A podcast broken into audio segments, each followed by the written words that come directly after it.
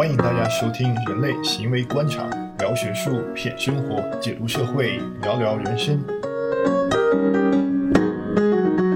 好，大家好，这会儿还是我们四个人，有马大爷，还有子勇，还有付迪。这个子勇和付迪都是学过音乐的，而且是在音乐之都啊，是一个一个是在汉堡，一个是在柏林。哎，马大爷，你学过音乐吗？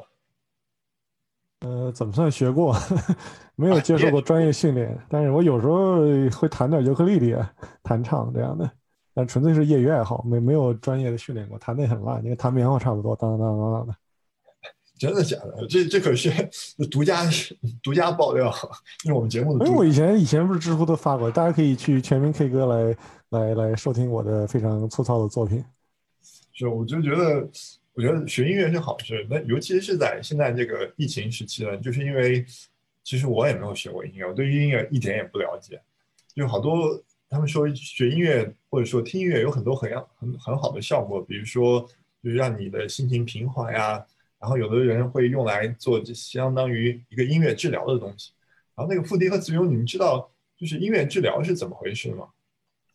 其实现在音乐治疗其实已经有一个非常长的历史了。如果你说就是我们现在比较近代的所谓的叫做 evidence-based therapy，就相当于是是已经有证据证明是有效的的话，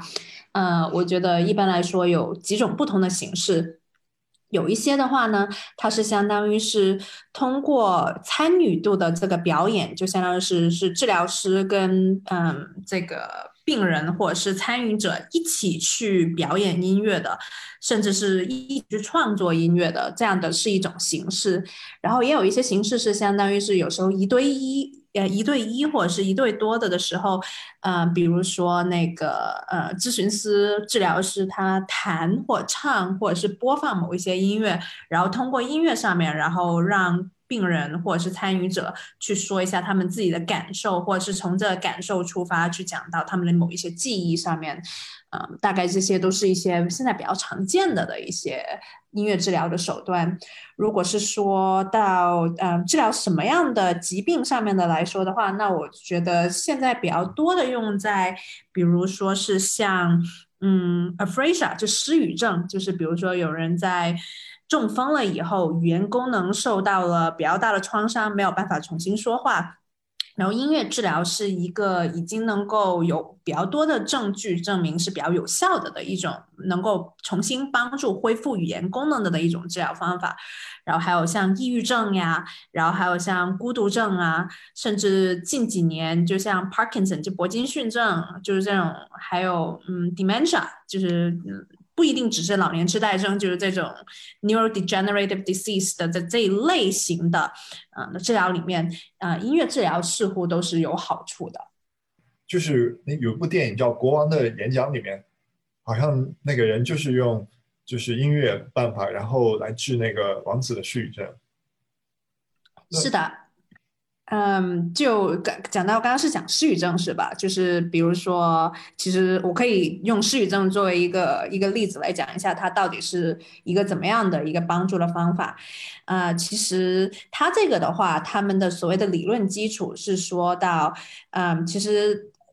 说到所谓的语言区，并不仅仅是左左边的大脑或是 Broca's area。呀，是是是有语言功能，其实左右脑的 Broca's areas 都是有比较重要的语言功能的，但是左右脑的的这个语言功能可能是在于不同的方面，然后其中呃在失语症上面的这个治疗，其实他们的呃最。最原始的那个理论是希望通过，就是所谓的用 prosody，就相当于是你在语言发音或者是你说语言的时候，语言这个里面也有一个语言的旋律和它的那个调性，啊，然后通过音乐来刺激这个语言的调性上面，去相当于是呃恢复一些呃因为大脑损伤呃而失去了一些机能，就相当于是。呃，你可以把它想象成是一来是相当于是重新帮助这些区域重新去建立新的联系，或者是说，嗯，通过一些已有的联系去强化一些已有的联系。然后比如说，呃，我看的比较多的是英语国家的的一些例子，就比如说一个，嗯，病人他在呃失语症之后，他没有办法很完整的说出一句话，然后咨询师就会通过呃音乐的方式把一句话编成是一句歌，这样子的话是有音乐的旋律在里面去帮助病人去发音或帮病人去说这样完整的一句话，就这个是其中的一个例子。呃，就是我们这种治疗，它会不会有一个很大的个体差异？因为每个人的音乐的审美不太一样，包括他的乐感这种能力可能也不太一样。那你有没有读过这种相关的研究，说啊，音乐治疗可能对个体是有很大的这种影响的差异的呢？呃，我觉得个体差异肯定是会有的，而且我觉得，呃，个体差异还有几个方面要去讲，就比如说你要看你这个个体差异是在。讲一个什么样的状态下，比如说是所有的失语症，就不同的失语症的病人，他们接受这个呃音乐治疗的时候，结果的差异到底是因为他们本身对音乐或者是对不同音乐的喜好程度的差异呢，还是说他们可能本身的病症上面可能本身也是有不同？就比如说他们脑区域的伤害的程度不一样，受伤的时间不一样，基本上，嗯，我觉得这些。到底是就相当于是里面有很多 variance，有很多成因，有很多嗯东西都是没有很仔细的去分开来的。但是个体差异确实是有很多的。但至于说会不会是有人本身是音乐家，或者是本身更擅长音乐，音乐治疗就对他们会更有用呢？呃，我觉得有一些研究证明确实是有这样的可能性。但是呢，到底这样是因为本身已经有音乐基础，或是已经喜欢音乐而造成它更有效呢？还是说 motivation 上面，就是比如说，如果你本身就是一个很喜欢音乐的人，所以你对这样的治疗本身会更有动力去接受这样的治疗，或是更有动力的去配合好这样的治疗？呃，我觉得目前来说还没有很完善的实验证据，或是证明是说到底是哪一方面是最重要的。你刚才听你的这个描述啊，因为我竟然不太了解这个音乐治疗流程，但是像你说，呃，这个咨询师他可能啊说一个东西，到现场要编一个，呃，编成一个歌的形式给他唱出来，那这个东西好像听起来好像要求很高，那是不是搞这种音乐治疗的咨询师是需要特别专门的这种训练呢？是的，其实，在欧洲好，或者是在美国好的话，很多的音乐治疗是要求必须是音乐专业出身的，呃，而且是要有一种甚至两种以上的乐器的专业经历。因为我自己本身是音乐专业出身，其实我也有去想过要不要走这样的道路的。嗯，它不仅仅是在心理学上面，或者是治疗手段上面的这样的训练，它这个行业本身对于愿意去从业的从业者的的音乐修养，呃，要求还是非常的高的。就是不仅仅你要能够演奏，而且是你要能够做到创作，就所谓的还有就现场创作，就这种即兴创作也是要有的。但当然，就是我刚刚说的那种，就是即兴能够编一个旋律，然后呃教病人唱或与病人交互，这种是其中的一种形式。就是还有一些其他的形式，可能相对来说对于音乐训练它的本身的要求可能会低一些。但是从我知道的资料来看的话，我觉得大部分的这些音乐咨询对于呃从业者本身的音乐背景还是有比较高的要求的。那你对这个音乐治疗，呃，对孤独症的孤独症儿童的一个认知的改善，这这一方面有了解吗？啊，这方面其实我反而了解的比较少，我知道的比较多的是像失语症，还有一些呃铂金逊症。因为嗯，但孤独症这个的话，我知道的一方面就是相当于是，呃，孤独症一一一来是他们。就是可能有一些呃，就是 on spectrum 的这些这些小朋友，他们可能是有情绪上面的表达困难，或者是理解困难，然后他们认为就相当于是通过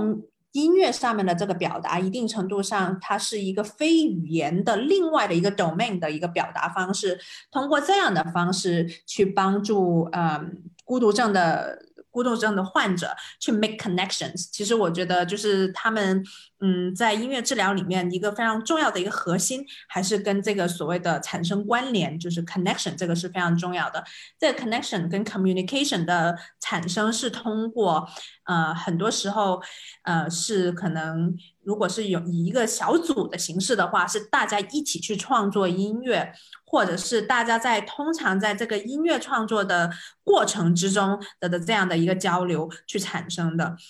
呃，说到孤独症这个，我记得我看过一个非常非常非常老的视频，是相当于是是两个音乐家去跟有孤独症的小朋友，相当于是是通过音乐去交流，就看得到，就是相当于是本来一个孤独症的小朋友，可能你跟他说话，或者是你跟他交互，他没有什么表情，或者他没有那种所谓我们认为的正常的情绪交流反应，但是在音乐家通过音乐，就相当于是比如说啊，我弹的这一段是一个。小兔子的，或者我弹的这一段是一个怎么样？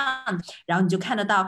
，somehow 就在小朋友听到了这个音乐或者看到音乐交流的时候，他就能够呃，相当于是给出这样的情绪反应。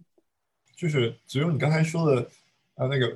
呃，这种音乐就更多的是这种古典音乐，而不是说什么呃那个黑暗金属啊之类的。嗯，我觉得可能怎么说呢？就像比如说，嗯，真正在用在这个所谓的治疗当中的音乐，我觉得它这个是不一定局限于形式的，嗯，但一般来说，尤其是这种。像失语症、还有铂金逊症这一类有非常重要的功能性的恢复跟帮助的的音的的这种音乐治疗的话，节奏是一个非常重要的。就像是他们需要这些音乐是第一是要有节奏的，而且第二是音乐它是一个辅助功能，也是一个比较重要的核心。所以通常来说，他们用的音乐很多也不是属于那种非常复杂的，比如说交响乐，或者是有很多不同的。器乐同时，呃，非常复杂的交互的的这种类型，嗯，但你说会不会用重金属，还有或是什么的这些的话，嗯，我好像倒确实是没有见过，但我觉得可能还是要看，就是相当于治疗的这个需求本身吧。就比如说他们，呃，有一个我看过的一个视频是，呃，关于这个铂金逊症。的病人，他们很多这些铂金逊症的病人，他们的其中是相当是他们的 movement，他们的行动会有困难。就比如说他们走路的时候会不断的抖，或者是走路的时候不能够走正常的这个步伐，都是变成非常非常的小的的这种步伐。然后他们其中的一个训练方式就是相当于是让病人去听一个音乐，然后音乐有一个非常强的简单的节奏，然后就让病人去。Tune in 就相当于是是是相当于是跟这个节奏合拍起来，然后。跟着这个节拍去走路，这样子通过呃音乐来去帮助他们行走，帮助他们的行动，呃，所以我觉得不同类型的音乐治疗可能会用到不同的音乐，但是很多时候他们可能会用到的相对来说是要 serve its purpose，就相当于是这个音乐的选择是要看从它的功能性去出发的，倒不一定说是只会用所谓的古典音乐或者是西方音乐。呃，就是我想总结一下子勇刚才说的，我的理解就是说，子勇的意思是，这些音乐其实它是有一种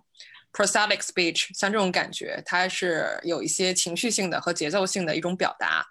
呃，我想，嗯，其实它是可以应用在这种儿童的教育上面的，因为我当时之所以会选择学手风琴，是因为在我在上幼儿园的时候，我语言表达能力不是很强，就是不太能跟别人讲很多话。但是呢，我的幼儿园老师发现他在弹钢琴或者跳舞的时候，我没有特别大的反应。但他只有在碰手风琴的时候，我会用最快的速度冲到他的面前，就是摸着他的那个琴。然后他就把这个事情告诉了我家长，所以就建议我当时去学手风琴。所以是这样一个过程。我想那个就是一个呃，他能够给儿童，即便儿童的语言能力比较弱，但是他能够通过这种音乐的方式去呃唤醒儿童的一些情绪的表达和一些这种交流共享。你说这个经历挺有意思的，但是我很好奇的就是，当年你在学琴的时候，自己会很享受这个过程吗？因为现在不是很多中国家长都会让孩子报各种的乐器班啊什么的，但有的小孩其实学得很痛苦，对吧？嗯我是呃自己一开始是确实是很享受的，嗯，手风琴它是一个比较辛苦的一个工作，因为它这个琴很沉。那一开始我们拿的是很小的琴，我三岁的时候拿的是这种呃六个贝斯的这种琴，很小。当时觉得还是挺挺开心的，呃，但是我父母会觉得说会不会比较累，不过也觉得还可以，可以坚持下去。呃，但是在后来，当我换到了更专业的一百二十八贝斯的时候，那个琴一共是有十六公斤。我背起来的时候确实很痛苦，当时我只有大概八九岁这个样子，因为你要考级嘛，去不断的去就是突破自己，然后那个时候我确实是有一定的抵触，呃，觉得这个。这个曲子也很难背，然后这个琴又很很沉，我经常要暑假的时候要花一个暑假去练习那些考级的曲目，然后腿就会夹的也是都是紫的，就是那个你放风箱的这个位置。所以后来有有一段时间，我就突然说我不想学了，我就要考到。当时是我们一共有十级，在我在考到八级的时候，我问了一下我的音乐老师，我说八级跟十级有区别吗？他说没有区别。我说那我就考到八级吧。然后就从那从那刻之后，我大概有几年就不愿意碰琴。就是别人跟我提手风琴，我都不愿意太听，就这种。但是后来等我再长大了，就发现哦，其实不是这样的。就音乐它是有自己的美的。我再去听当年我练的那些曲子，就有不同的感悟。然后我再去跟我的音乐老师去交流，他就说人是有这样一个过程。你一开始对这个乐曲不是很理解，但慢慢的你可以理解它的节奏的含义，它乐曲所表达的一些情绪。这个时候你才能够真正欣赏到这个美，还有乐器的美。所以我也有过这样的一个过程吧。我我觉得刚才大家说的都是比较专业，比较对我对于我这种就是不学音乐来说，就觉得就非常专业，非常精神。但是啊，就代表呃广大乐盲说一句，就对于我们这种人啊，就还有一种音乐治疗叫做蹦迪治疗，或者说 卡拉 OK 治疗。我我我不知道你看过那个有个动画片叫《Red School》，就是讲一个上班族啊，他上班的时候，然后受到各种各样的呃压抑，然后呢。而且上班的时候也是一个很好的雇员，但是一下班就到那个卡拉 OK，然后尽情的去唱那个呃暗黑摇滚，或者还有好多上班族，他们是压力很大嘛？有的时候，呃，经常看到好多的人就是然后去蹦下迪，然后就好了。你们有没有过这种经历？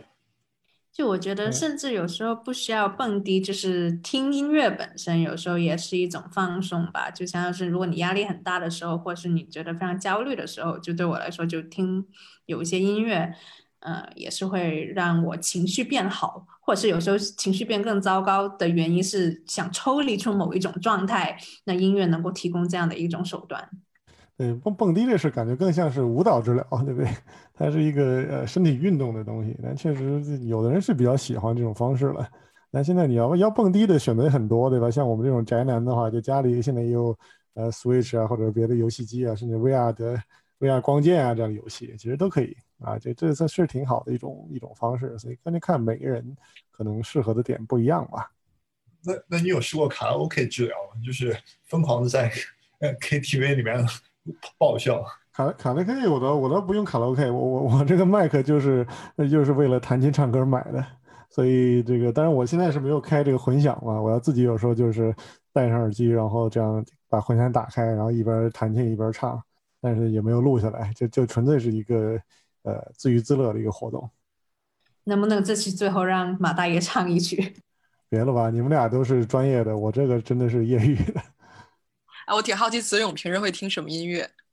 如果你需要这个，比如舒缓一下心情啊、压力啊，你会听哪些音乐呢？我觉得我还是挺看，嗯，挺看状态、挺看时候的。就比如说像最近柏林就是特别的冷、特别的灰的时候的话，我就会特别想听勃拉姆斯的弦乐或者是室内乐。但是我本身大学的时候也是在很新音乐的的这样的这些嗯 training 里面出来的，所以我有时候也会听呃现代音乐，甚至是比较前卫的一些音乐，然后同时我肯定也会听。嗯，我以前比较知道的一些流行音乐，就比如说什么王菲啊，什么之类的，这些都会听。甚至有时候觉得音乐已经不能够拯救的时候，我甚至还会听一些自然声音，就是像那个雨声啊、海声啊这些。我觉得我还是属于什么都会听一下，甚至是动漫歌曲啊之类的这些都会有。就就好多时候，嗯，有时候听音乐会带起你的回忆，对不对？然后这种就是尤尤其听那种温馨的音乐，然后带来的回忆。然后让你感觉温暖，然后这也是一种的，就是就舒缓心情啊，一种治疗的方式。就比如我小的时候，然后那个看那个有个有个电视剧叫《小龙人》，然后现在一听以后老泪纵横。是的，就相当于是包括某一些所谓的现在呃，不是有很多所谓的 mindfulness 吗？就是嗯。呃，还有冥想啊，这一些，他们有时候也会配以比较舒缓的音乐，其实也是相当于是希望通过音乐来能够达到帮助调整呼吸，还有就是减低压力，以及是心情平缓这样的一些作用。我突然有点好奇，马大爷，你在弹琴唱歌的时候，你的猫有什么反应吗？猫没有什么反应，猫已经很习惯了，猫这个活在它自己的世界里。哦，他就说好像音乐。是特有的，是对人和有一些鹦鹉是特有的，然后其他的就是，呃，就包括灵长类动物都是不能欣赏音乐的。对，可可能是有这样的一个差异吧。因为我觉得原来老话对牛弹琴，对吧？你牛欣赏不了，因为音乐本质可能是一个，其实是一个数学规律，对吧？一个一个一个旋律的，包括它是有一些啊律动的节奏的，它是一个非常规整的一个形式上非常，甚至可以拿数学表达的一个东西。但也许真的只有人脑。才能够感知到这个里边的一些呃规律的东西。那不知道啊，那也因为这个，也许是我没有找到他们呃动物爱听的这种这种音乐。也许因为呃神经系统不一样，所以大家习惯的刺激不一样。我觉得是语言的机制。我们跟其他的不同的动物，包括灵长类动物的区别，就是我们有一个比较成熟的语言系统。所以可能音乐它的这种发展是源自于我们的语言的一个进化，语言的文明。我自己的感觉。没想到马太爷也是个音乐爱好者，但就是可以问一下，就是你们比较偏向的，就是呃音乐风格嘛？就是在你们啊心情比较低落的时候，你们经常听什么样的音乐可以帮助你们？然后也给听众朋友推荐一下。呃，我是我爱听的歌，其实我最喜欢的歌手就是罗大佑，从那个中学时候就开始听，但好像不是我这一代人应该听的东西，但是我确实是很喜欢罗大佑的。歌，但是也也，但是其他的，比如说民谣啊，或者都会听一点啊。但是如果说要有一个特别喜欢的歌手，那真的就只有罗大佑。其他人可能是某一首歌或某两首歌可能会呃觉得非常的呃不错，有时候会听。但是罗大佑的歌基本上大部分都听过，而且基本上都耳熟能详啊。就是感觉一个人唱功这么烂，居然还能够成为歌手啊，感觉让我非常有信心。这这是一种另一种音乐治疗的独辟蹊径的办法。那那傅迪呢？就是你一般都会就是听什么样的乐曲，让你啊心情平缓啊，或者让你心情好一些？我情绪状态不一样的时候会听不同的音乐。呃，如果是心情，我现在需要平复心情，我就会听被誉为宇宙之音的巴赫，就他的一些，比如说这种大提琴的呀，或者是这种钢琴的。呃，交响乐的话，肯定是在心情比较好的时候听。但是我其实听的特别多的是邓丽君的歌，这个可能 跟很多同学不太一样。呃，邓丽君的歌就在我心情很不好的时候会听她的歌，然后就觉得生活还挺美好的。然后男性的话，我也是最喜欢其实是罗大佑。那相比你自己呢？我挺好奇你的。我是黄家驹啊，然后海阔天空，还有尤其到那个最近不是有各种各样的运动嘛，所以有时候会听一下光辉岁月。黄家驹很早的时候去南非吧，还是非洲，然后回来了写的《光辉岁月》。